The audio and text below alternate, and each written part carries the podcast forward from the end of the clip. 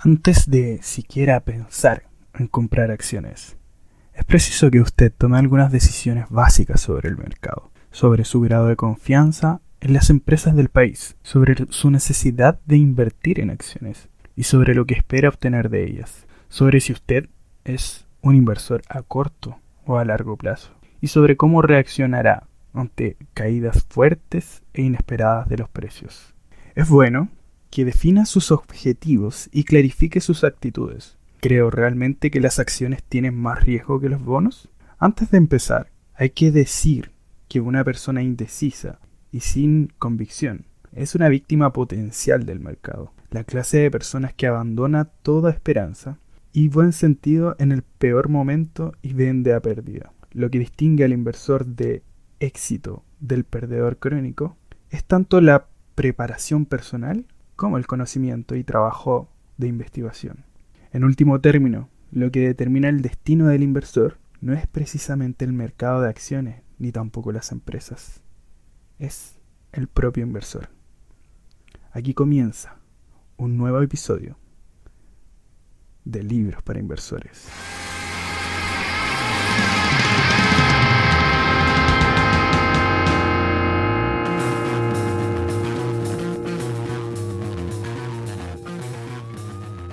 Hola y bienvenidos al podcast Libros para Inversores.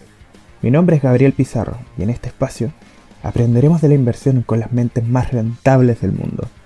Desde el oro hasta el Bitcoin, contaremos las historias más jugosas del dinero. Las burbujas van a explotar y hay que aprovechar, porque de seguro nuestro dinero con este conocimiento se va a apreciar. Acompáñame en este hermoso camino hacia el tan anhelado éxito financiero. Voy a contarte todas las claves que necesites en el mundo de la inversión. Con palabras sencillas te daré los pasos a seguir para que apliques todos los consejos que nos dan estos valiosos libros. Búscanos en nuestras redes sociales y en nuestra página web. Te daré los resúmenes de los libros de forma gratuita. Y así pavimentaremos el camino a ser inversores inteligentes.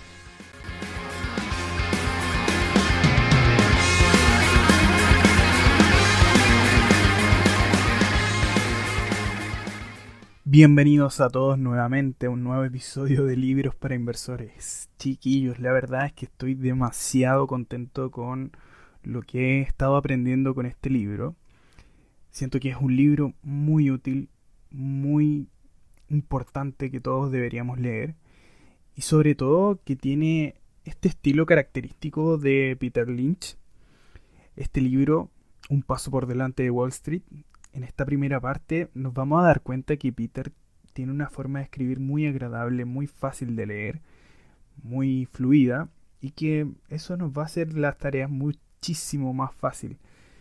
Hay varios conceptos que se repiten en favor y atenuando, no atenuando, sino que eh, argumentando a favor de lo que habíamos ya tocado em, en el primer episodio con el inversor con el inversor inteligente de Benjamin Graham. Y eh, bueno, lo primero que todo es prepararse para invertir. Vamos a entrar de lleno en lo que es este libro, Un paso por delante de Wall Street. Primera, esta es la edición de los años 2000 y em, fue uno de los primeros libros, si no me equivoco, el primero de Peter Lynch. Después le sigue Batiendo Wall Street, que vendría a ser como la segunda parte de, esta, de estos libros. Y lo primero que nos comienza a hablar Peter Lynch es sus fiascos, sus malas inversiones. Que dice que le recuerdan un, un, punto importante, que no hace falta precisamente ganar dinero con todas las acciones que compras. Él dice que en su propia experiencia una proporción de 6 acciones ganadoras de cada 10 basta para obtener unos resultados satisfactorios. ¿Y por qué? Porque en realidad tus pérdidas están limitadas a la cantidad que inviertes en cada acción. No puede bajar por debajo de cero. O sea, si es que inviertes mil dólares, lo máximo que podrías llegar a perder serían mil dólares.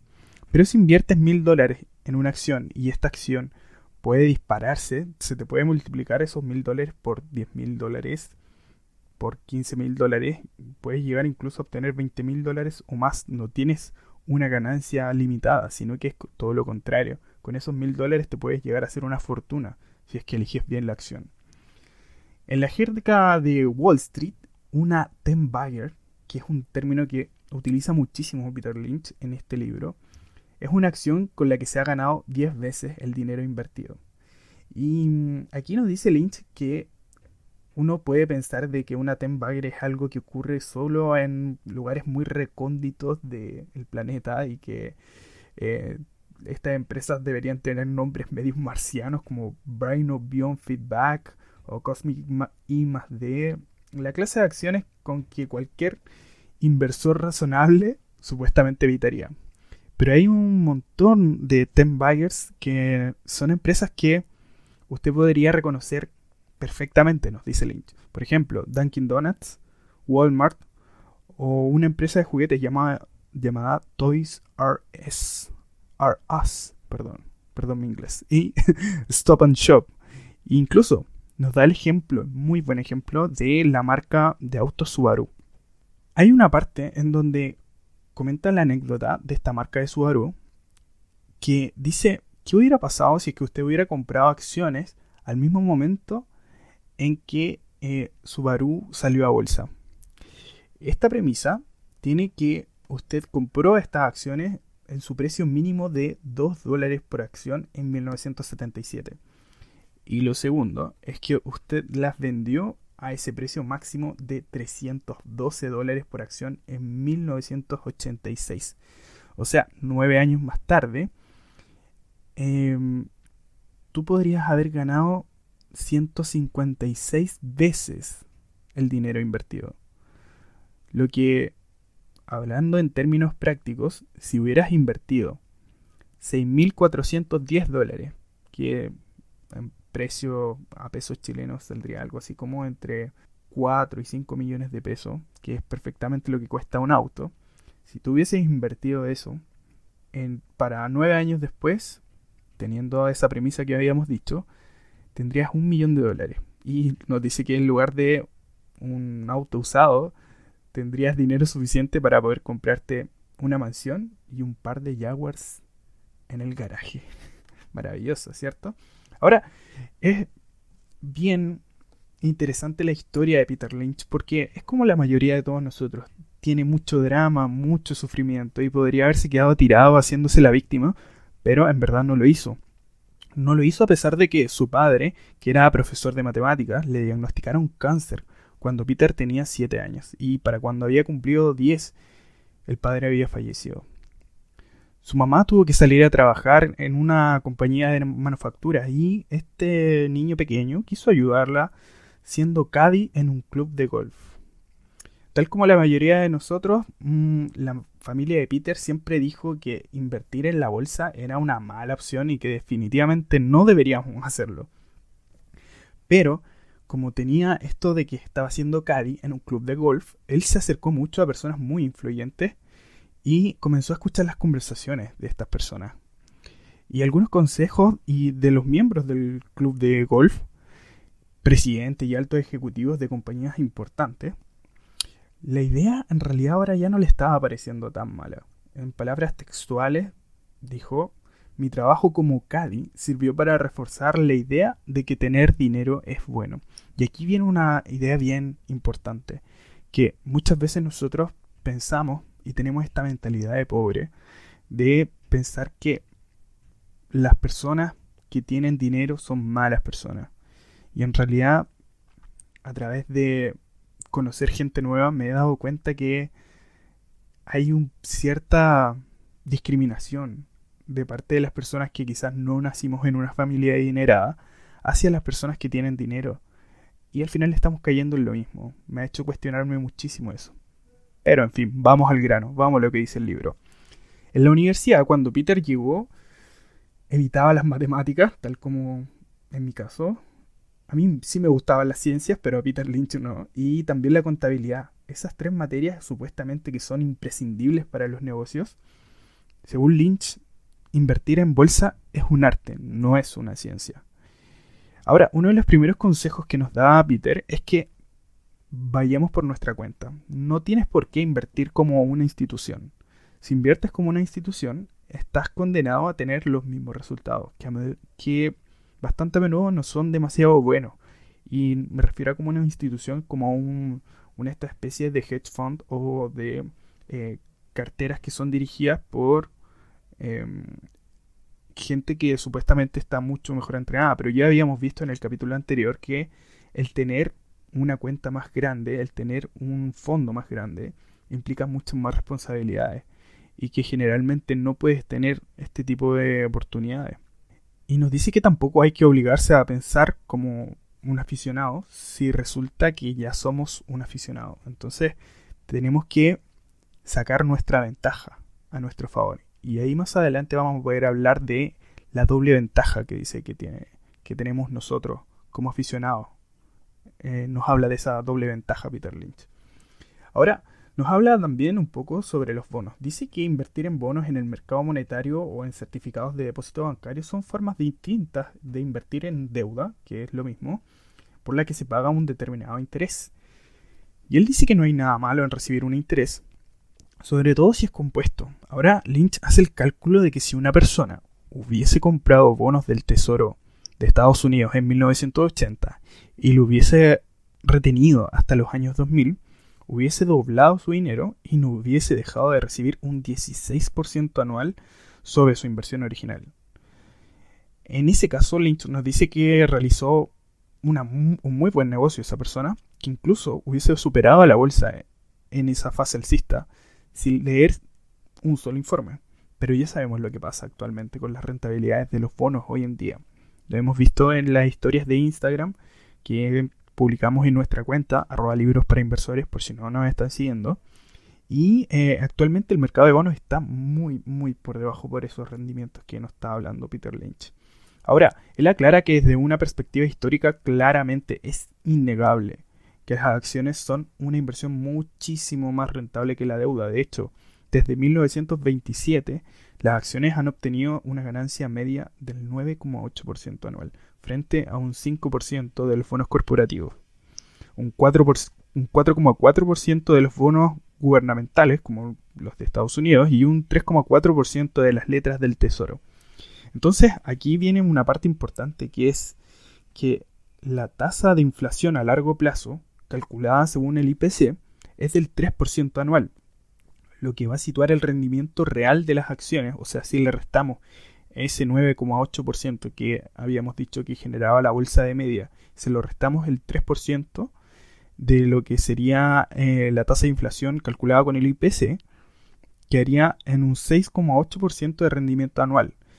Y las letras del tesoro, que es conocido como eh, supuestamente este lugar más razonable y conservador donde puedes colocar el dinero, tiene un rendimiento igual a cero. Tal como se lo digo. Nada de nada igual a cero. Por eso es importante que nos vayamos cultivando y conociendo lo que es la inversión en bolsa, porque tienes una ventaja frente a los instrumentos de deuda si es que no eres un experto en, deuda. Y hay una explicación lógica para todo esto, obviamente nos dice Lynch. En la bolsa el crecimiento de la empresa va a tu favor, era lo que decíamos. Eres un socio de un negocio próspero y en expansión si es que eliges bien las acciones. En los bonos, en tanto, no eres otra cosa más que la vía rápida para obtener el dinero efectivo que necesita esa institución, esa empresa o ese gobierno. Y cuando prestas dinero a alguien, lo máximo que puedes esperar es que te lo devuelva con intereses. Nunca vas a conseguir una acción que se multiplique por 10, una ten bagger con un bono, a menos de que seas un experto, como estábamos diciendo. Ahora, sobre todo después de la última Em, caída de bolsa que nos, nos pone en contexto de los años 2000.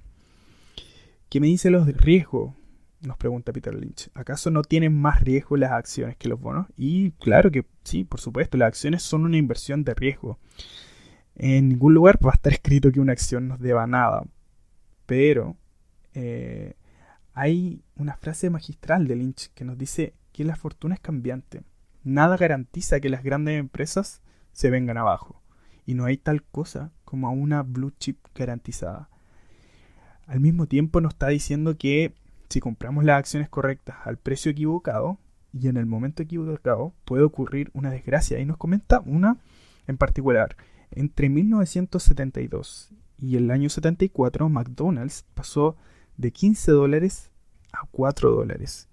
Y no es que McDonald's sea una empresa no fiable, de hecho actualmente, a día de hoy, las acciones de esta empresa cotizan a 217 dólares por acción. Nada mal, ¿cierto?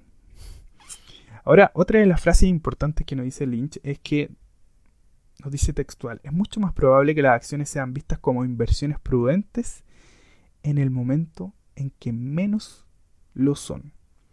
Ahora, en esta frase nos está diciendo que, claro, cuando la mayoría de la gente se da cuenta de que las acciones tienen una buena rentabilidad, el mercado puede estar muy alcista, puede estar muy arriba. Y es muy probable que muchas de las personas hayan oído hablar de acciones muy sobrevaloradas o activos muy sobrevalorados como el oro, como el Bitcoin, como las acciones de Tesla, por ejemplo, que han salido mucho en los noticiarios últimamente y las personas se quedan con esa idea de que sería una buena inversión. Mira, si hubiese comprado las acciones de Tesla en agosto del año pasado, ahora tendría el triple de dinero, pero amigo, amiga, uno no sabe lo que va a pasar realmente. Y como vamos a ver más adelante, es muchísimo mejor comprar acciones que tengan buenas fundamentales y que nos den seguridad de que tenemos un margen de seguridad que ya nos había dicho Benjamin Graham en el libro anterior El inversor inteligente. Ahora, otra cosa importante, 6 de 10 es todo cuanto hace falta para obtener unos resultados envidiables en Wall Street. De nuevo, esa proporción de que no necesariamente tenemos que ganar con todas las acciones, solamente necesitamos unas cuantas y que te den unos buenos resultados. Ahora, esta prueba es interesante. La primera pregunta que nos dice Lynch que para poder entrar en el mundo de las inversiones hay que tener la prueba del espejo. Por ejemplo, si nos preguntamos, ¿es General Electric una buena inversión?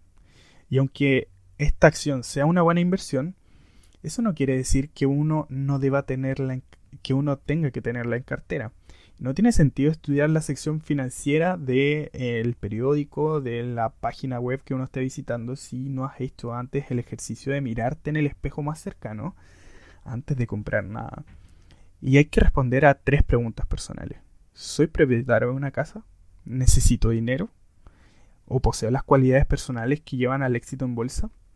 Si una acción es buena o mala inversión para usted, depende más de las respuestas que hayas tenido a estas preguntas anteriores que más que todo lo que puedas ver en cualquier sitio. Entonces, ¿por qué es ser propietario de una casa?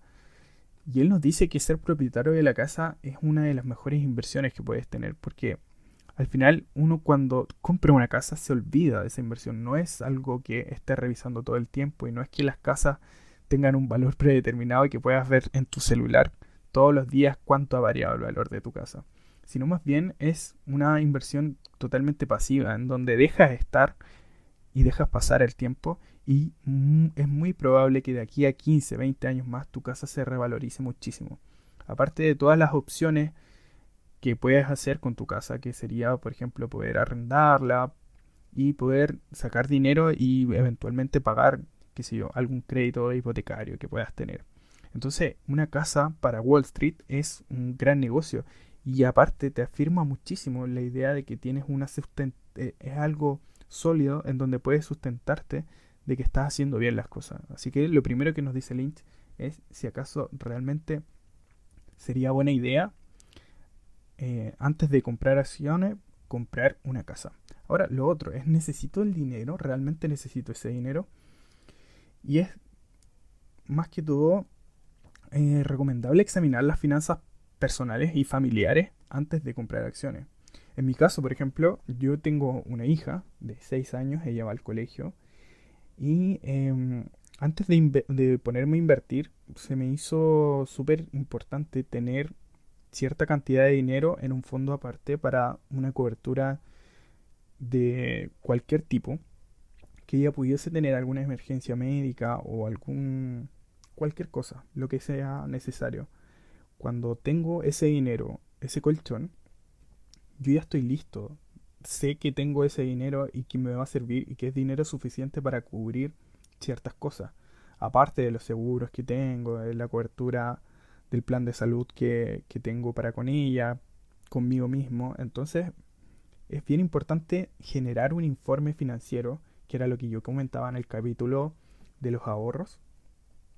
Y eh, a través de eso tienes ya la seguridad de que puedes tener algo y que puedes destinar dinero solamente a invertir. Y es dinero que tú sabes que puedes perder. Eso es lo importante. Ahora lo otro es, ¿poseo las cualidades necesarias realmente? Y esta es la pregunta más importante de todas, según Lynch. Porque en la opinión de él, la lista de cualidades debería incluir paciencia, autoconfianza, sentido común y tolerancia al dolor. También la apertura de mente, el distanciamiento, la persistencia, humildad, flexibilidad y la, disposición a realizar investigaciones independientes. Idéntica, disposición a admitir errores y la capacidad de ignorar el pánico que podría generar, generarse al alrededor del inversor. Y nos dice Lynch que hay un, hay un algo en la naturaleza de los seres humanos que los vuelve terriblemente inoportunos en la bolsa es constantemente estamos en tres estados emocionales.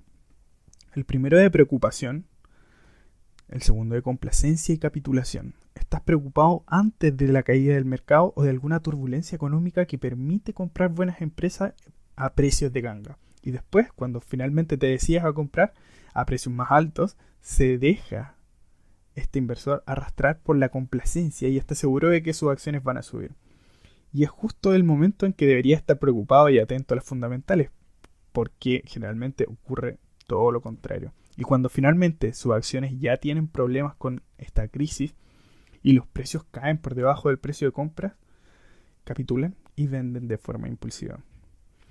Dice que hay que ser un que hay quienes creen ser contrarian esta tendencia de ir en contra del mercado y estás convencido de que puedes ganar dinero a base de girar a la izquierda cuando los demás giran a la derecha. Pero en realidad no se le había ocurrido nada en que convertirse en un, contrarian hasta que estaba tan de moda este inconformismo que se había visto convertido en esta visión aceptada. Ahora todo el mundo quiere ser contrarian. Pero el de verdad, el auténtico contrarian, nos dice Lynch, que no es el inversor que lleva la contra a los demás en algún tema caliente por ejemplo, apostar en, en, corto contra una alguna acción que todo el mundo está con, que todo el mundo está comprando, claro. El auténtico contrarian espera a que las aguas estén calmas y compra acciones en las que nadie se fija, en especial aquellas con los mayores bostezos para Wall Street. la situación del mercado debería ser irrelevante para nosotros. Es una de las cosas que más nos revite Lynch dentro del libro. Y nos dice que si puede convencernos de esto, que el mercado debería ser irrelevante, el libro completo habrá cumplido con su tarea. Ahora, em, nos da un ejemplo de cómo Warren Buffett con su empresa Berkshire Hathaway eh, en un proyecto convirtió a esa empresa en un proyecto muy, muy rentable. De hecho, nos cuenta que a principios de los 60, una acción de esta empresa costaba 7 dólares, mientras que en los años 2000 costaba 4.900 dólares. Y actualmente les digo que una acción de Berkshire Hathaway cuesta casi 340 mil dólares. Es increíble la cantidad de veces que se ha multiplicado el dinero de esta empresa. O sea, de hecho, si no me equivoco, esta es la acción más cara que hay del SP500. Una inversión de 2.000 dólares en esta empresa, en el primer momento se ha convertido en una 700 buyer. Ha multiplicado por 700 el valor original. Y esos eh, em, 2.000 dólares se hubiesen convertido en 1.4 millones de dólares hoy. Solamente si hubiésemos puesto esos 2.000 dólares en esta empresa de Warren Buffett. Ahora, eso lo convierte a este tipo, a Warren Buffett, en un excelente inversor, claramente. Y lo que nos dice Lynch es que lo que lo convierte en el mejor inversor de todos los tiempos es que durante cierto periodo en que pensaba que las acciones estaban muy por encima de su precio, lo vendió todo. No se dejó influenciar por este sentimiento de euforia en donde todos pensaban que y la bolsa iba a subir eternamente y devolvió todo el dinero a sus socios con un beneficio muy considerable. Ahora, una de, las cosas que nos dice Lynch es que varias de sus 10 baggers o multiplicadoras por 10 de acciones, varias de sus preferidas dieron su grande salto en situaciones muy adversas del mercado. Em, y Taco Bell, que es una de estas acciones, siguió, siguió creciendo a pesar de las últimas recesiones que había tenido hasta los años 2000. Ahora, ¿qué es lo que más espera Peter Lynch que tú recuerdes de esta sección? Primero, que no sobrevalores la competencia o la sabiduría de los, de los profesionales. Aprovecha lo que ya sabes. Busca oportunidades que no han sido aún descubiertas o certificadas por Wall Street estas empresas que están fuera del alcance del radar de Wall Street. Invertir en una casa antes que en acciones, invertir en empresas, no en la bolsa. Ignorar las fluctuaciones a corto plazo, ya sabemos que el mercado va y vuelve, pero a largo plazo es donde generalmente se presenta esta alza. Se pueden conseguir grandes beneficios con las acciones. Se pueden tener al mismo tiempo grandes pérdidas con las acciones. Y es inútil tratar de predecir la evolución de la economía. Es inútil tratar de predecir la dirección que va a tomar la bolsa al corto plazo. El rendimiento a largo plazo de las acciones es relativamente predecible y muy superior al rendimiento a largo plazo de los bonos. Las acciones no son para todo el mundo, ni para todos los momentos de la vida de una persona. Cualquier persona conoce por experiencia directa empresas o productos locales interesantes años antes que estas empresas puedan volverse muy conocidas para los seguidores y los analistas de bolsa. Y contar con una ventaja, con esta ventaja de, poder caminar por la calle e ir viendo qué empresas podrías ir comprando, ayuda a ganar dinero en bolsa. Y en la bolsa, un en mano vale más que 100 volando. En la segunda parte, Peter Lynch nos llama a escoger a las acciones ganadoras. Y en la primera parte nos pone que estamos a la casa de las Tenbaggers. Y el mejor lugar para empezar a buscar una de estas acciones de este tipo es bien cerca de casa.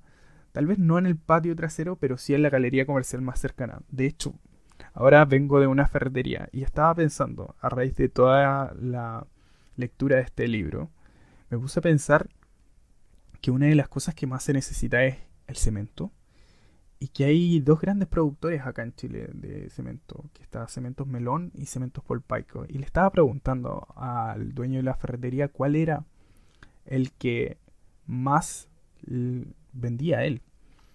Y me comentaba que tenía muchas mayores ventas de Polpaico, porque era la empresa con la que él trabajaba, pero que muchas veces cuando él hacía pedidos no le llegaban a tiempo y en ese, en ese momento tenía que acudir a los cementos melón. Y es interesante porque estas empresas pueden estar, si no me equivoco, por Paico sí cotiza en la bolsa chilena y podrían llegar a ser una muy buena inversión. Eh, hay que ver los fundamentales y así uno va dándose cuenta de que hay empresas que están en todos lados, desde los bolígrafos, los lápices con los que nosotros escribimos, ver la marca, de dónde vienen, el empaquetado, así muchísimas más cosas. Entonces, siguiendo con la historia, eh, Peter Lynch nos dice que empresas como Dunkin' Donuts, The Limited, Subaru, Dreyfus, McDonald's, Pep Boys, hay muchísimas empresas que eh, nosotros conocemos, bueno, en su caso, en el contexto gringo, pero nosotros tenemos muchísimas empresas que nosotros podemos conocer y que están mucho más cerca de lo que nosotros podríamos siquiera imaginar. Y las tenemos ahí en los productos que comercializamos o, que, compramos a diario y que consumimos a diario. También otra de las cosas que se me había ocurrido era el tema de los huevos. Yo, por ejemplo, soy consumo mucho huevo, es uno de los productos que más consumo en mi alimentación. Y hay empresas dedicadas a esto. También pensaba en esto de comprar la... cómo, cómo se sustentarán las cajas de los huevos. Entonces, hay varias cosas que uno puede ir revisando y mm, al fin y al cabo lo que nos dice Lynch acá es que tenemos una doble ventaja. La ventaja del profesional resulta especialmente útil para saber cuándo invertir en las acciones de empresas que llevan tiempo funcionando, en especial en los sectores llamados cíclicos. Si usted, por ejemplo, es propietario de em, una tienda de neumáticos Goodyear, todos conocemos esa marca, y después de tres años de ventas mediocres se encuentra con lo que con quien no puede seguir el ritmo de los nuevos pedidos que recibe, es una buena señal de que Goodyear está al alza. Usted ya sabía que este nuevo neumático que había sacado esta marca era el mejor del mercado y no te paraban de pedir este nuevo neumático. Entonces, ahí tú te vas dando cuenta de que esta marca podría llegar a ser una potencial ganadora dentro de la bolsa. Y te podrías dar cuenta mucho antes de que em, esta empresa está generando muy buenos beneficios porque tú estás trabajando con eso. O sea, lo que nos dice Lynch es que nos invita a animarnos a poder observar nuestro entorno y saber y darnos cuenta en dónde podríamos tener esta ventaja. En mi caso, por ejemplo, yo soy tecnólogo médico de oftalmología, lo había comentado en el primero de nuestros audios. Y eh, en ese podcast comentaba que yo trabajo haciendo exámenes oftalmológicos y me he dado cuenta de que existen muchísimas empresas detrás de la maquinaria con la que se hacen los exámenes de oftalmología, los medicamentos que se ocupan y las farmacias y los laboratorios que producen estos medicamentos. Entonces hay muchísimo material de donde podemos sacar empresas que podrían llegar a hacer muy buenas inversiones. Ahora, nos dice, ahora, ¿qué hacemos? Sea cual sea la vía por la que una determinada acción ha captado tu atención, ya sea porque lo viste en el trabajo, en el centro comercial, porque lo comiste, lo compraste o lo escuchaste decir al, al broker o al banco en el que tú tengas esta cuenta, a tu suegra, ese descubrimiento no es en sí mismo una señal que debas comprarlo. El mero hecho de que desayunes en Dunkin' Donuts o que este local esté atestado de clientes, no siempre va a ser una buena inversión. Lo único que tenemos por ahora es el título de una historia que todavía está por desarrollarse. Ahora, lo que nos dice Lynch es que esta fase es muy importante para tener éxito en el mercado de valores como em,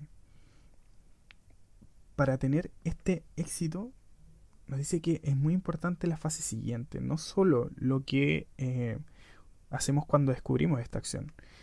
Y hay algunas personas que ganan dinero en bolsa sin realizar ninguna de estas comprobaciones que nos va a decir luego Peter Lynch.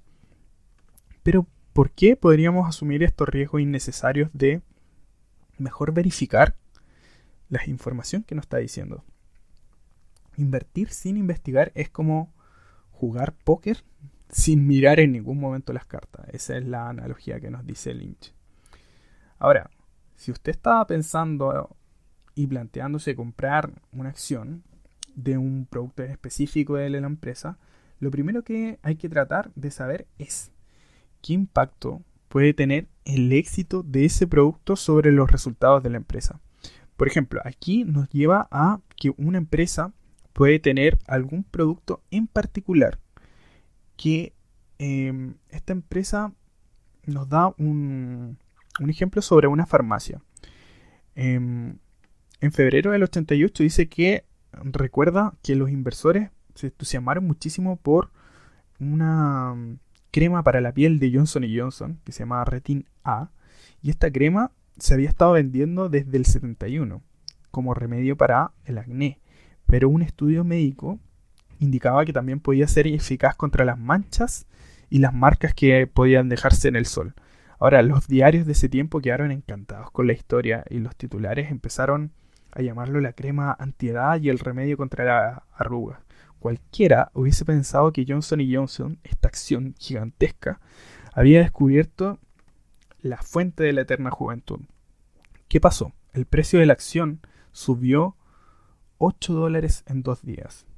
Y eso supuso un, incremento de 1.400 millones de dólares en el valor bursátil de la compañía.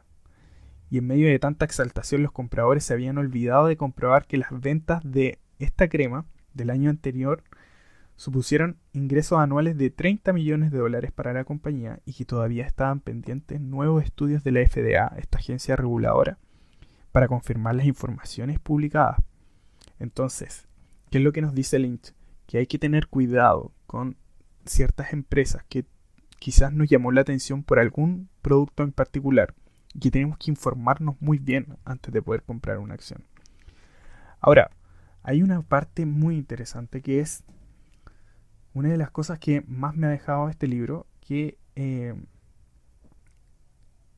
nosotros tenemos que intentar mirar cuál es el tamaño de esta empresa. Hay empresas pequeñas, hay empresas grandes y eh, una vez que tú estableces que hay una empresa muy grande como por ejemplo Coca-Cola o una empresa mucho más desconocida como por ejemplo Em, hay una empresa que em, cotiza en la bolsa chilena que se llama Calichera. Y esa empresa es bien desconocida en realidad. Entonces, no vamos a comparar la popularidad que puede tener Calichera con la que tiene Coca-Cola. Claramente la empresa de bebidas es una, un gigante a nivel mundial. Entonces, tenemos que establecer ciertos tamaños. Tenemos que saber si acaso esta es una gran empresa, una mediana empresa o una pequeña empresa. Una vez que establecemos este tamaño relativo de la empresa dentro del sector en donde se vende o dentro del que se desarrolla, lo siguiente que deberíamos hacer es clasificarla en una de las seis categorías generales que nos plantea Lynch. Lo primero que son valores de bajo crecimiento, valores estables, valores de alto crecimiento, valores cíclicos, valores de activo oculto y valores recuperables. Cuando decimos que una empresa crece, significa que este año ha hecho más que el anterior de lo que sea que haga. Fabricar coches, abrillantar zapatos, vender hamburguesa. Pero cuando oyes hablar de una empresa de crecimiento, puedes dar por sentado que es una empresa en expansión. Que cada año que pasa hay más ventas, más producción y por consiguiente más beneficios. Vamos a ver que Lynch le hace muchísimo hincapié a los beneficios. Ahora, el crecimiento de una empresa individual se mide en comparación con el crecimiento de la economía en su conjunto. Las empresas de bajo crecimiento, como seguramente habrás adivinado, crecen muy lentamente, más o menos al ritmo del PIB de cada país, que últimamente se ha mantenido en la media del 3% anual, más o menos. Las empresas de alto crecimiento, obviamente, crecen muy rápidamente hasta un 20, un 30% anual. Ahí es donde deben buscarse acciones más explosivas. Y em, tres de esas seis categorías que habíamos nombrado anteriormente tienen que ver con valores de crecimiento. Ahora vamos a dar el desglose de cada una de estas seis categorías. Dentro de los valores de crecimiento hay valores de bajo crecimiento, que son los perezosos, están los de crecimiento medio y valores de alto crecimiento. Y esta es la clase de valores en que más nos deberíamos interesar, nos dice Lynch. O sea, dentro de, estos valores de crecimiento, que, que, es una empresa que tiene más beneficios que el año anterior, están varias de estas categorías. O sea, están estas tres categorías. Los valores de bajo crecimiento, que tarde o temprano todos los sectores de gran crecimiento terminan convirtiéndose en sectores de bajo crecimiento. Y eh, siempre está la tendencia a pensar que las cosas no van a cambiar nunca, que esta acción va a subir eternamente un 20% anual, pero inevitablemente van a bajar su crecimiento. Nada puede subir eternamente. Y tienen un crecimiento algo superior a lo que es el Producto Interno Bruto de cada país. Otro indicio seguro de que la empresa es de bajo crecimiento es que pague un dividendo generoso y regular. Eh, tal como vamos a ver en detalle en otro de los capítulos, las empresas pagan dividendos generosos cuando no logran encontrar nuevos modos de usar el dinero para ampliar la empresa. O sea, esta empresa es tan grandota, esta empresa es como Coca-Cola, por ejemplo, que ya no pueden expandirse más porque están en todos los países, te pagan más, más dividendos. Y los directivos eh, preferirían mucho antes ampliar el negocio, algo que siempre va a contribuir a aumentar el prestigio, a pagar dividendos, algo mecánico y que no requiere ninguna imaginación. Ahora, los gráficos, ¿cómo se ven los gráficos de esta empresa de gran crecimiento? Son más bien aburridos, nos dice Lynch, que es como una meseta, como un mapa de Delaware, que es una localidad en Estados Unidos que no tiene montañas, o sea que son más bien planitos, no tienen demasiado crecimiento, si bien tienen una tendencia alcista. Estos mapas, eh, estos gráficos, perdón, eh, no presentan mayores subidas explosivas, ¿cierto?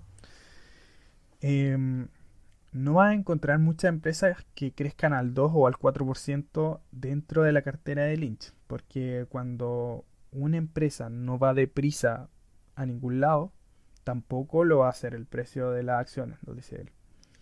Si lo que enriquece a una empresa es el aumento de, de sus beneficios, ¿por qué tendríamos que perder el tiempo con estas empresas perezosas que le llama Peter Lynch. Ahora, lo otro son empresas estables. Las empresas estables como Bristol Myers, Procter Gamble o Colgate Palmolive.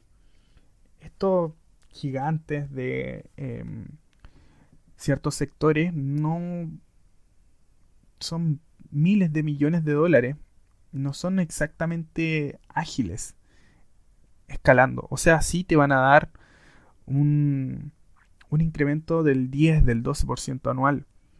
Pero no es algo demasiado abrupto. Ahora, él nos plantea que mantener una acción durante 25 años para, obtener, para obtener un, rendimiento adecuado no es una perspectiva demasiado excitante, porque eh, no es un resultado mucho mejor que el de comprar bonos, por ejemplo, o quedarse en un fondo de, del mercado monetario. Simplemente comprar y esperar. No mucho más. De hecho, cuando alguien se pavonea por haber duplicado o triplicado el dinero con una empresa de esta categoría, de esta empresa estable, la pregunta debería ser, ¿y cuánto tiempo estuvo esa empresa en tu cartera? En el mercado que hemos vivido desde 1980, las empresas estables han rendido razonablemente, nos dice Lynch, pero no han hecho nada demasiado excepcional. En la mayoría de los casos se trata de empresas muy grandotas y no es habitual conseguirse una empresa que haya multiplicado por 10 en sus valores. Ahora, ¿qué viene ahora? Las empresas de alto crecimiento. Y aquí Lynch nos da, pero una cátedra de cómo podemos darnos cuenta que esta empresa podría llegar a ser una empresa que nos dé 10 veces lo que invertimos. Las empresas nuevas, pequeñas y que son agresivas, que crecen a una tasa del 20 o del 25% anual. Si uno elige bien, este es un territorio de las 10 o 40 baggers, incluso de 200 baggers, que puedes multiplicar tu dinero hasta por 200, nos dice Lynch. En una cartera pequeña, unas dos, una o dos de estas pueden justificar toda una carrera como inversor. Una empresa de alto crecimiento no tiene por qué pertenecer necesariamente a un sector de alto crecimiento. Es importante eso. Todo cuanto hace falta es que se abran nuevos espacios en un sector que sea de bajo crecimiento. Por ejemplo, en el negocio hotelero solo crece un 2% anual. Pero cuando Marriott salió comenzó a crecer a un 20% a lo largo de toda la siguiente década, gracias a que capturó un, un, segmento más grande del mercado. Lo mismo puede decirse de Taco Bell en el negocio de la comida rápida o de Walmart en los grandes almacenes. Incluso la ropa Gap, estos polerones Gap, en el comercio minorista de moda textil. Todas estas empresas de nueva creación en su tiempo encontraron la fórmula del éxito en un solo lugar y luego la repitieron una y otra vez, centro comercial por centro comercial y ciudad por ciudad. Expandieron todos estos mercados y como resultado claramente tuvieron una tremenda aceleración en los beneficios que propulsaron el precio de las acciones hasta alturas inimaginables. Hay mucho riesgo en las empresas de alto crecimiento, nos dice Lynn, sobre todo empresas jóvenes con exceso de entusiasmo y un déficit de financiación. Cuando una empresa con dificultades de financiación tiene problemas, acostumbra a terminar en concurso de acreedores. Pero por otro lado, Wall Street no tiene una gran estima por las empresas de alto crecimiento que pierden fuelle y se quedan en bajo crecimiento. Cuando eso sucede, las acciones reciben un buen revolcón. Y claro, en cuanto una empresa de alto crecimiento se vuelve demasiado grande, se enfrenta al mismo dilema que podría tener un gigante. Simplemente no hay espacio suficiente para seguir creciendo. Pero mientras pueden mantener el ritmo, las empresas de alto crecimiento son las grandes triunfadoras de la bolsa. Y él dice que él busca las que tienen un buen balance y obtienen buenos beneficios. La clave es saber cuándo van a dejar de crecer y cuánto pagar por su crecimiento. Existen empresas cíclicas también. Una empresa cíclica es aquella cuyas ventas y beneficios suben y bajan de manera regular, aunque no completamente predecible. En un sector de crecimiento el negocio crece y crece, pero en un sector cíclico primero se expande y luego se contrae, para luego expandirse y contraerse otra vez los automóviles, las aerolíneas, los fabricantes de neumáticos y de acero, las empresas químicas, son todos esos sectores cíclicos. Las empresas recuperables nos dice que son candidatas para una mm, recuperación cuando han sufrido reveses, lo han pasado muy mal y a menudo apenas están para ir a concurso de acreedores. Y no está hablando de empresas de bajo crecimiento, sino que de ningún crecimiento. Las acciones de esta categoría recuperan muy rápidamente el terreno perdido, como lo han demostrado los casos de Chrysler, Ford, Penn Central y General Public, Public Utilities. Ahí es inglés. y muchos otros. En realidad lo mejor de invertir en, en las recuperaciones, nos comenta Peter Lynch, es que de todas las categorías de acciones, esta es la que guarda menos relación con la evolución general del mercado. Por ejemplo, hace algún tiempo atrás han caído muchísimas acciones de Ford esta empresa automovilística que está cotizando, si no me equivoco, a PER 5 o por ahí.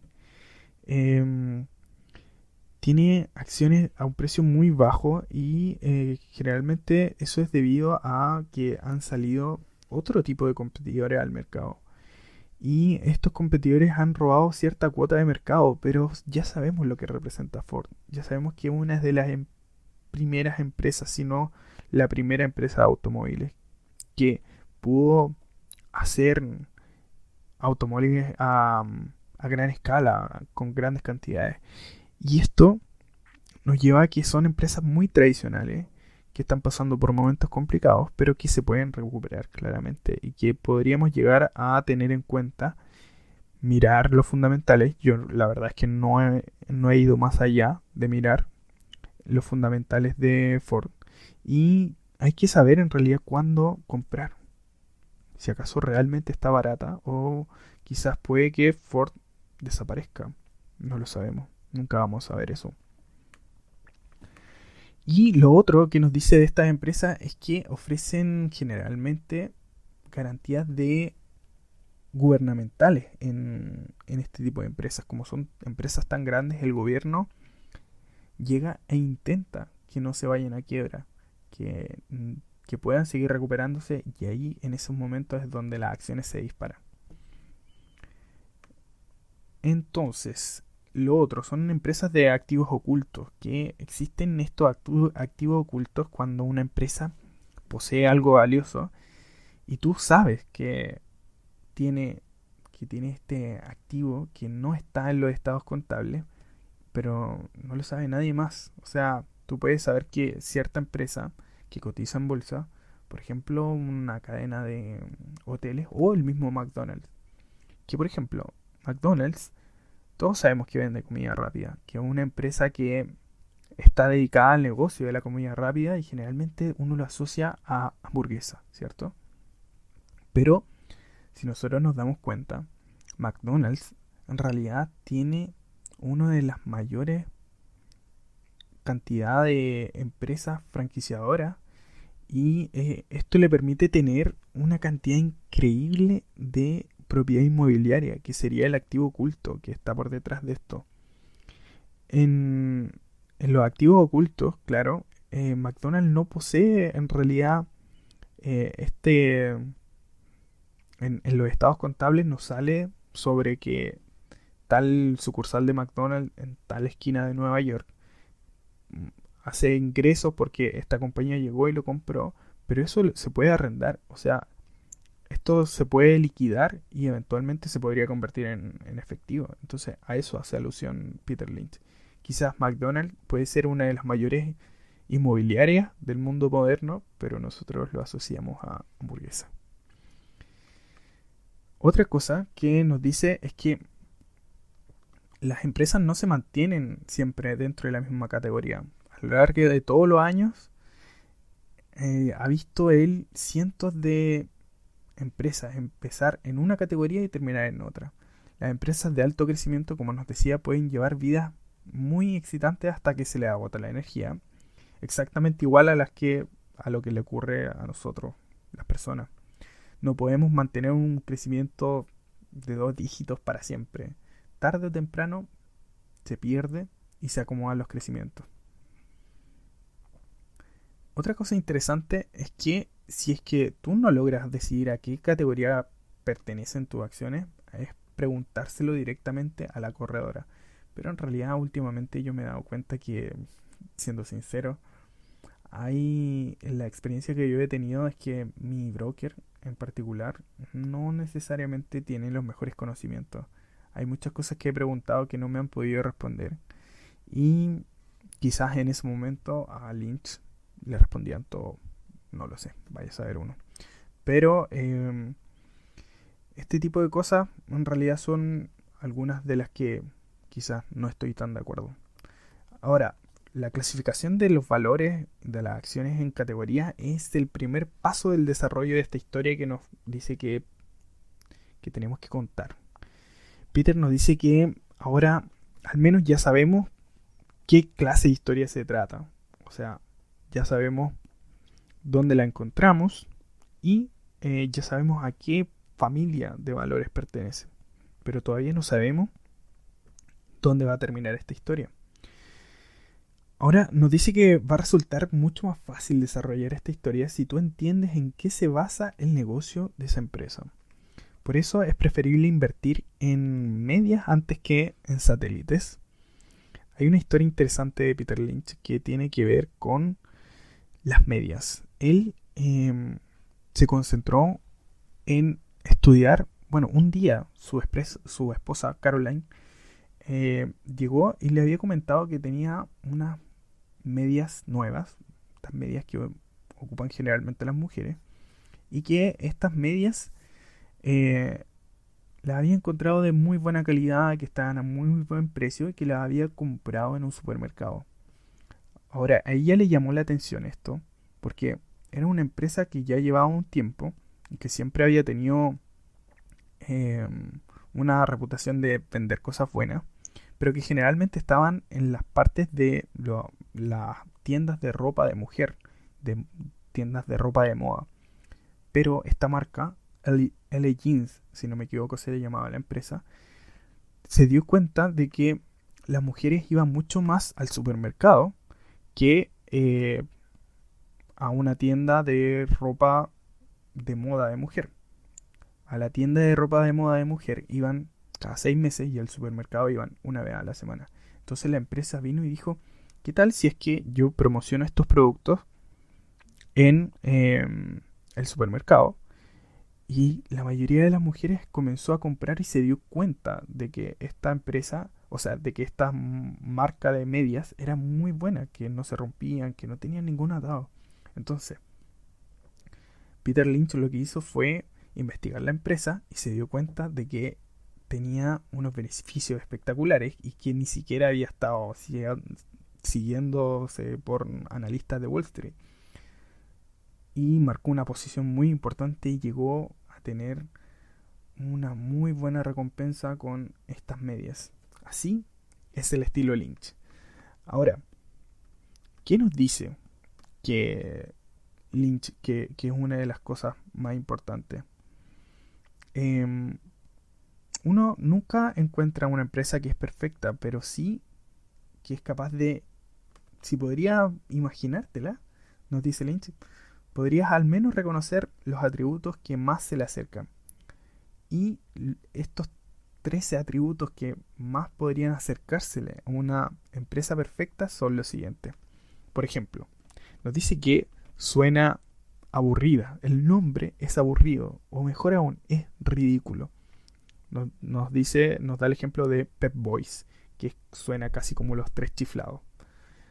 Estas empresas generalmente hacen algo aburrido, por eso como que no le siguen tanto la pista a los analistas.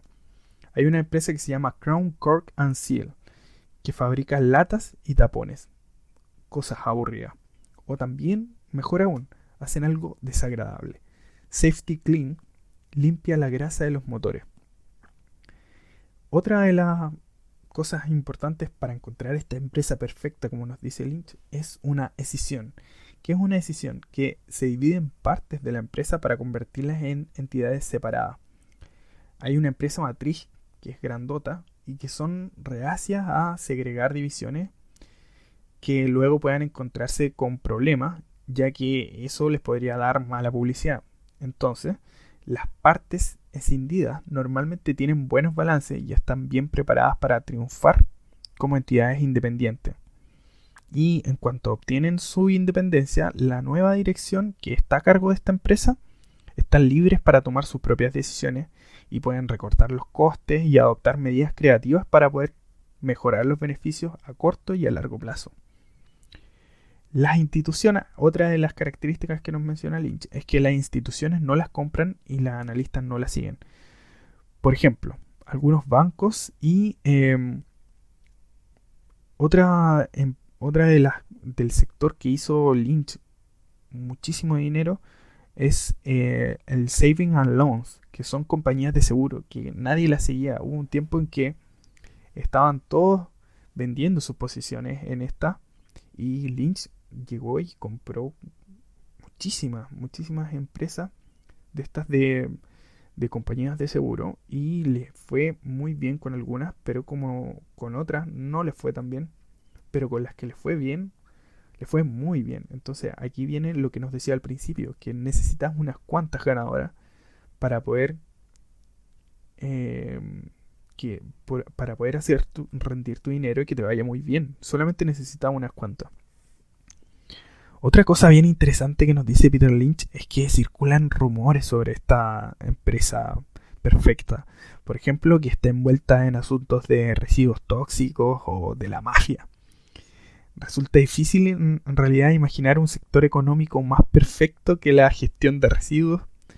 Como, por ejemplo, derechamente nos dice eh, Lynch que estos negocios de residuos sólidos, caca, eh, fecas que eh, se dedican a esto, son, es como extraño. Si yo, de verdad, si estás escuchando esto, probablemente, ojalá que no te haya pillado comiendo, espero.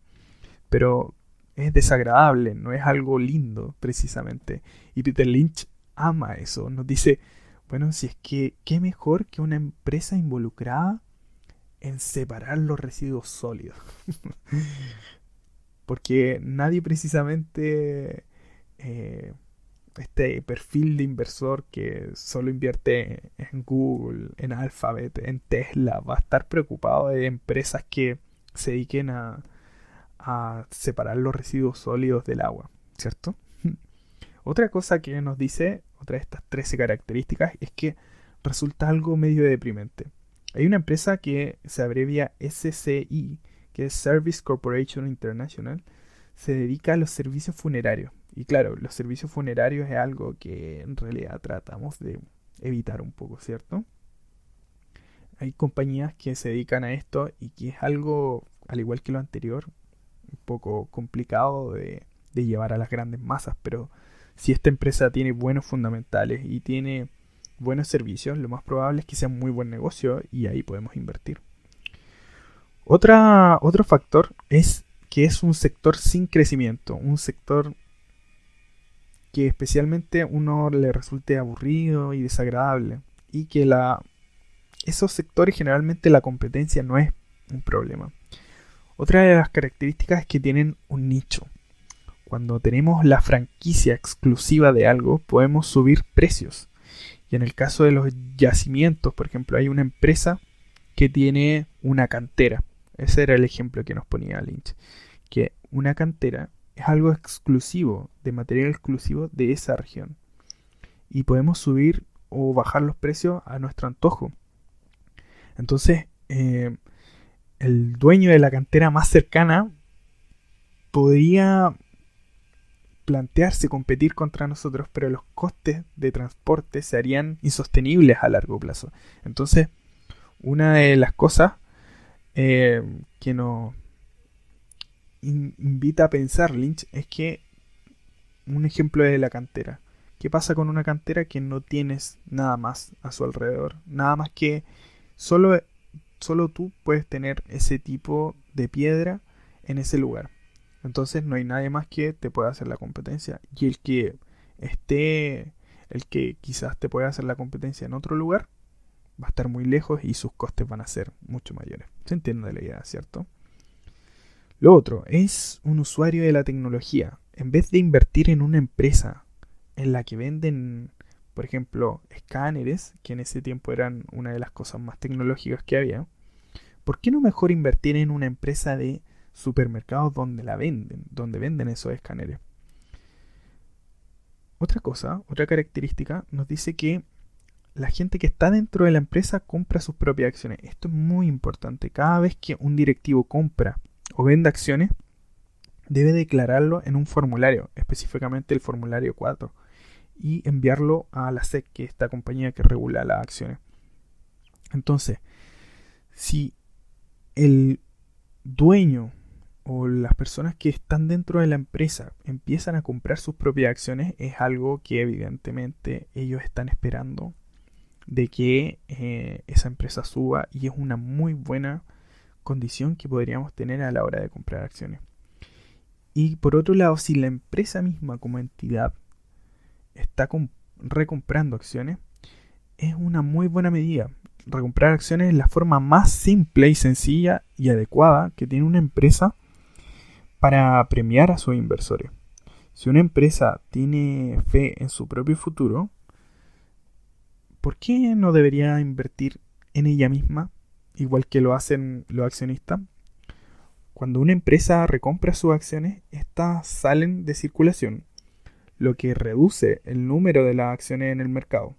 Entonces eso puede tener un efecto mágico sobre los beneficios por acción, lo que a su vez tiene un efecto mágico sobre el precio de la acción. Si tienen más beneficios, evidentemente la acción va a subir más de precio. Entonces si una compañía recompra, por ejemplo, la mitad de sus acciones y sus beneficios totales se mantienen inalterados, eso significa que los beneficios por acción se van a duplicar. Pocas empresas pueden obtener esa clase de resultados recortando costes o vendiendo más productos. Otra cosa que nos dice Lynch es algunos valores que deberíamos mejor evitar.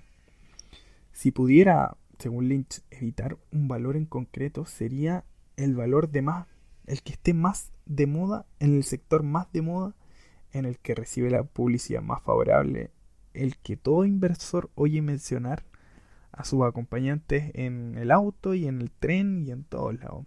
O sea, es el valor de moda, definitivamente. Em, lo que pasó, por ejemplo, con el Bitcoin.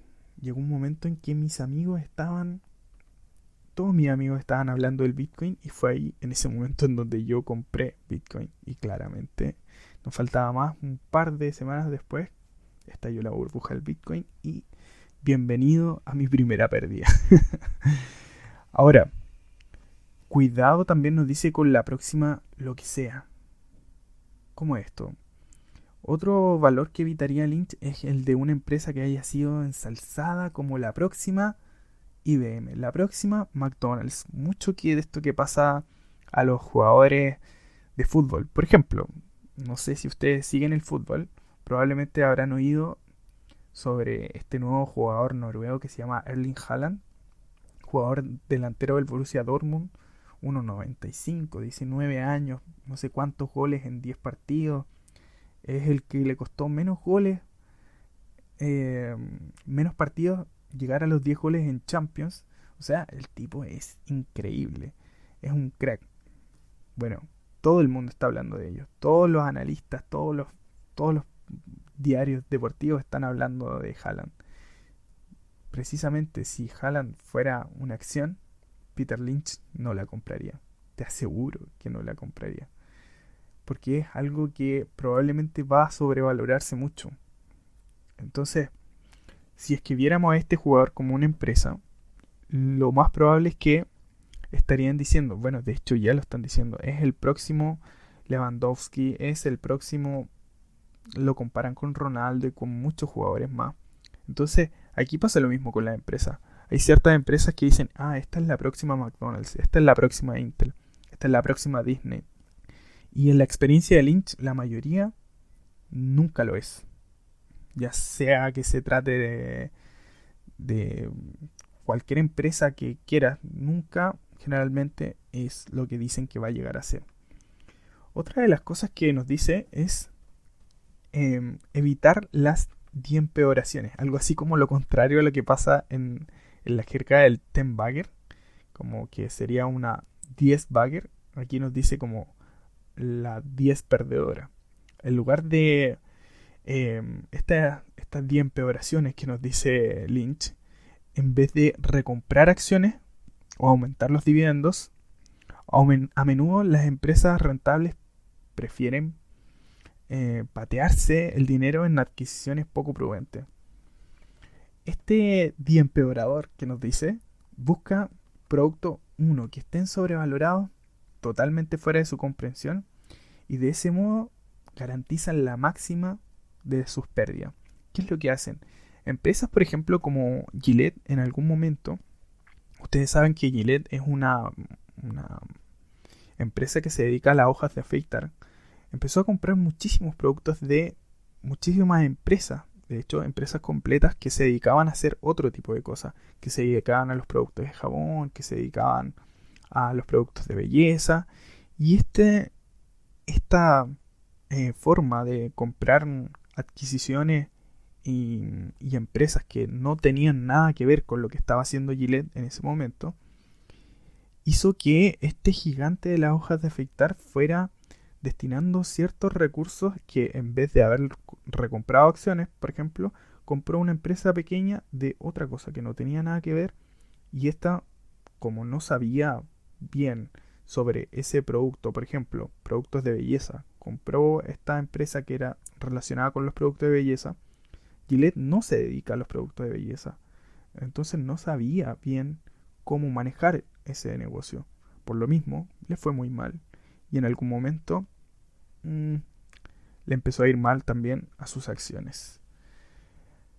Otra cosa que es interesante, que hay que tener mucho cuidado con los intermediarios. Cualquier empresa que venda el 25 o el 50% de sus productos a un único cliente se encuentra en una situación precaria, nos dice Lynch. Eh, hay una empresa que es SCI, que no es la empresa de funeraria que nos había dicho antes, es una empresa que estaba bien gestionada y que tenía un importante proveedor de componentes. Era, era un importante proveedor de componentes solamente para IBM. Pero, como era solamente el, cliente más grande que representaba mucho más del 50% de sus pedidos, em, si en algún momento IBM llega y dice, bueno, señorita SCI, mañana vamos a dejar de trabajar con ustedes o sea, SCI se queda con más del 50% de sus ventas en nada, en cero, porque IBM era su mayor cliente. Ese son el tipo de empresas que no deberíamos comprar. deberíamos tener siempre en cuenta de que la mayoría de las empresas debería tener muchos clientes y por supuesto todo lo demás que hemos ido comentando.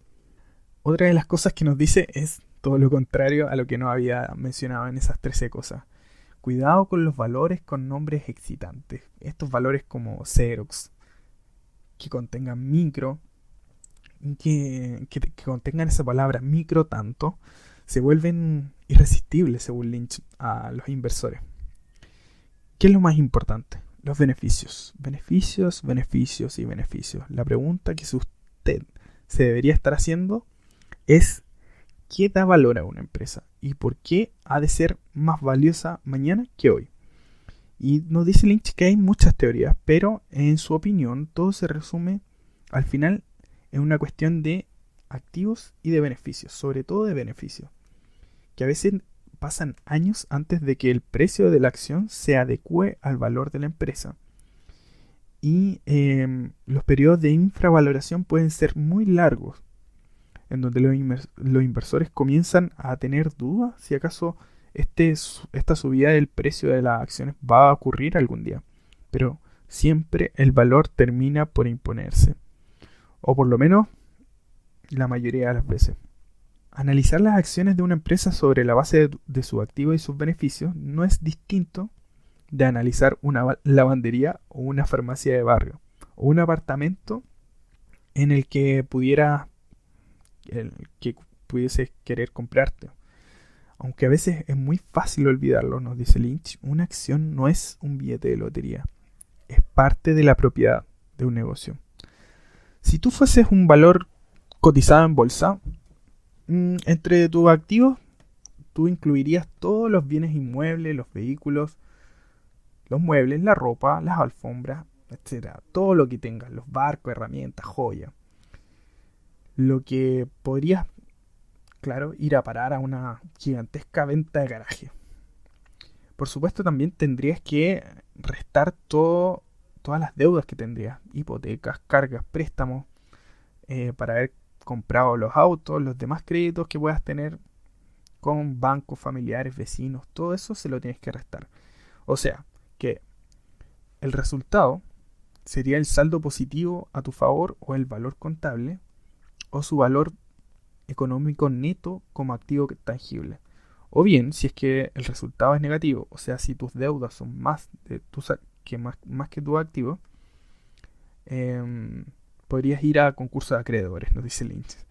O sea, mientras la acción no entre en liquidación y seas vendido a los acreedores, posees también otra clase de valor, la capacidad de generar ingresos.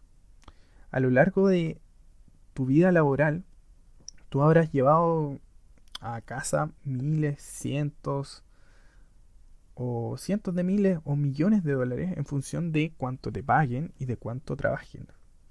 Entonces, de nuevo, puede haber grandes diferencias entre los resultados que tú puedas tener como empresa y todo va a depender de los beneficios. O sea, si tú, en el fondo lo que está queriendo decir Lynch acá, es que si es que tú tienes más beneficios, tú vas a tener, hay empresas que generan miles, otras que generan millones, otras que generan miles de millones de beneficios. Y lo importante es saber diferenciar el estado contable de esa empresa. Que estas empresas sean empresas que eh, puedan tener mm, beneficios. Volvemos al ejemplo de Tesla, por ejemplo, una acción que ya hemos visto harto en este podcast y que esta acción ni siquiera ha reportado un año de beneficio. La mayoría es, bueno, todo su año ha tenido pérdida. Entonces, hay que tener ojo ahí con estas empresas que están muy sobrevaloradas. Ahora, em, aquí Lynch nos da una explicación maravillosa de qué es lo que es el PER.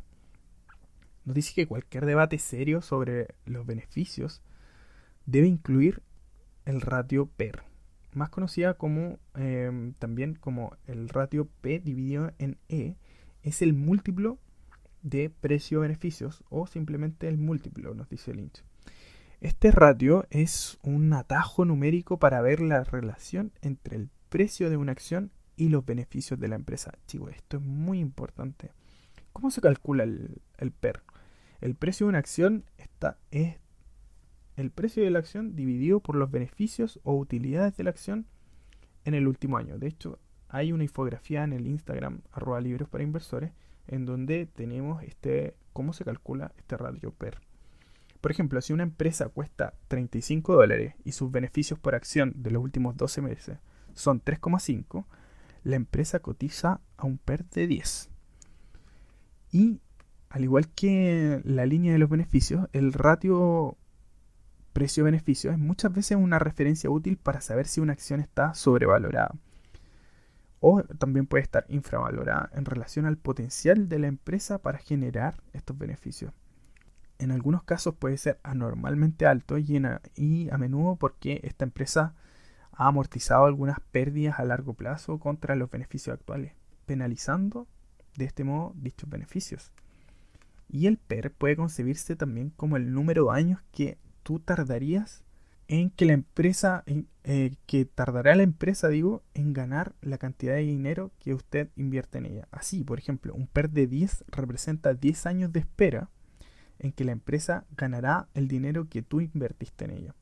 Y si usted, por ejemplo, compra acciones de una empresa que se vende a un precio de dos veces beneficio, a un PER de 2, vas a recuperar tu inversión inicial en dos años, en teoría, siempre y cuando los beneficios se mantengan estables, claramente.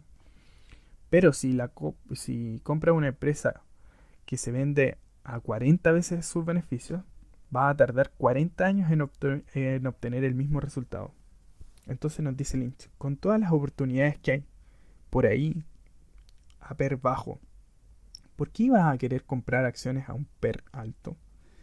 Hay que descubrir que, los ratios PER tienden a ser bajas para los valores de bajo crecimiento y altas para los de alto crecimiento, mientras que las cíclicas se mantienen en algún punto intermedio. Esta información es súper útil porque nos dice que el PER medio para una compañía energética está entre 7 y 9 veces em, beneficios y será más bajo que el medio de un valor sólido que podría ser una de estas empresas que ya son más grandes que se mantienen entre 10 y 14 veces beneficio y va a ser más bajo que los valores de alto crecimiento que pueden llegar a, cotizar a 14, 20, incluso 30 veces beneficio. Y algunos cazadores de ganga creen que em, la estrategia de comprar cualquier acción a un PER bajo eh, es una buena estrategia, pero no necesariamente tiene sentido desde el punto de vista de Lynch, que antes de comprar una acción es bueno consultar la trayectoria de su ratio PER a lo largo de varios años, para hacerse una idea de cuáles son los niveles normales. En las historias de Instagram había publicado igual una página que se llama Market Screener y en esa página tú puedes ver la cantidad, bueno, el ratio PER a lo largo de los años de la empresa. Claro que hay algunas empresas que tienen mucha menos información y que no puedes consultarlo a lo largo de todos los años, pero en esta página tú puedes ver el PER y puedes ver los datos financieros de la empresa, cómo se han comportado sus ventas y de hecho incluso puedes ver en base a los analistas cuáles son las proyecciones de estos ratios y de las ventas de los próximos dos años, de aquí al 2022. Así que es una muy buena página. Ahora, em, por lo mismo, ahí vamos con los beneficios futuros. Em, ¿Cómo podemos saber si acaso esta empresa va a tener beneficios en el futuro. Ahí está la clave, nos dice Peter Lynch. ¿Existe algún modo de predecirlo? Y nos dice que lo mejor que puede derivarse de los beneficios actuales es una conjetura educada acerca de si el precio de un valor es el que debería ser. Y en las predicciones de los beneficios suelen haber muchas sorpresas. Hay que tener mucho ojo, nos dice Peter Lynch en eso. Si no se pueden predecir los beneficios futuros, por lo menos sí se puede saber cómo tiene previsto incrementarlos una empresa. Y sobre esa base podemos comprobar si periódicamente esos planes se están cumpliendo. O sea que, por ejemplo, Lynch nos dice que nunca vamos a poder saber si acaso esos beneficios futuros se van a materializar o no. O sea, pueden haber millones de cosas que pueden interrumpir estos beneficios. Pero lo que sí nos podemos dar cuenta en los estados financieros es que las empresas publican ciertos pasos que van a seguir. Por ejemplo, si es que en el caso de un ejemplo eh, chileno, que es una empresa, Falabella es una empresa que también está en Perú y en Argentina. Entonces, esta empresa publicó que em, esto, esta compañía va a tener ciertos planes para estos países y que espera em, por ejemplo, abrir ciertas tiendas en ciertos lugares y eh, uno puede ir viendo que han cumplido este tipo de em, planes que tenían ellos. Entonces, si esta empresa que tú estás buscando, que ya más o menos la tienes acomodada, en qué sector es y todo lo demás, vamos armando esta historia. Pero esta empresa resulta que no ha, em, si bien ha tenido estos beneficios, cotiza un per razonable, pero en realidad no ha cumplido los planes que ellos tenían. Es muy probable que los beneficios que se proyectan hacia el futuro era a favor de los planes que esta empresa tenía para llegar a esos beneficios futuros. Entonces Lynch nos dice que hay que tener ojo, no tanto como no calentarse la cabeza, como decimos en Chile, sobre eh, cuáles van a ser los beneficios reales futuros, sino más bien en cuáles son los planes que ha podido ir cumpliendo esta empresa. Y nos dice que hay cinco formas básicas de incrementar los beneficios de la empresa. Y aquí nos dice, por ejemplo, reducir los costes, subir los precios, expandirse hacia nuevos mercados, era esto que decía de Falabella, vender más productos en los mismos mercados y revitalizar, cerrar o deshacerse de, otro, de algún otro modo de una operación no rentable. Entonces, estos son las cinco formas que tenemos de, como empresa, subir nuestros beneficios. Y son los factores que deberíamos investigar a la hora de desarrollar esta historia que estamos diciendo. Si es que nosotros contamos con estas ventajas que nos decía Lynch, que podemos llegar a ser estos inversores que tenemos esta doble ventaja, que sabemos, conocemos el negocio, sabemos eh, qué es lo que hace esta empresa, aquí es donde podremos tener la mayor ayuda de todas. Entonces, con esto damos por terminada esta primera parte de este libro maravilloso que se llama Un paso por delante de Wall Street, de este interesantísimo escritor, inversor, profesor Peter Lynch. Así que em, estoy en realidad muy contento de haber podido em, hacer esta primera parte. La tenía pendiente y la he disfrutado muchísimo, la verdad. Así que no se les olvide de seguirnos en las redes sociales. Si es que tienen cualquier duda, por favor, no duden en preguntarme. Y em, pronto espero espero, de verdad espero poder sacar el próximo capítulo de aquí a la próxima semana. Em, así que estamos al tanto y espero que les haya gustado muchísimo. Que tengan una muy linda semana y que no se les olvide que la mejor inversión puede estar delante de nuestros ojos. Un saludo. Hasta el próximo episodio de Libros para Inversores.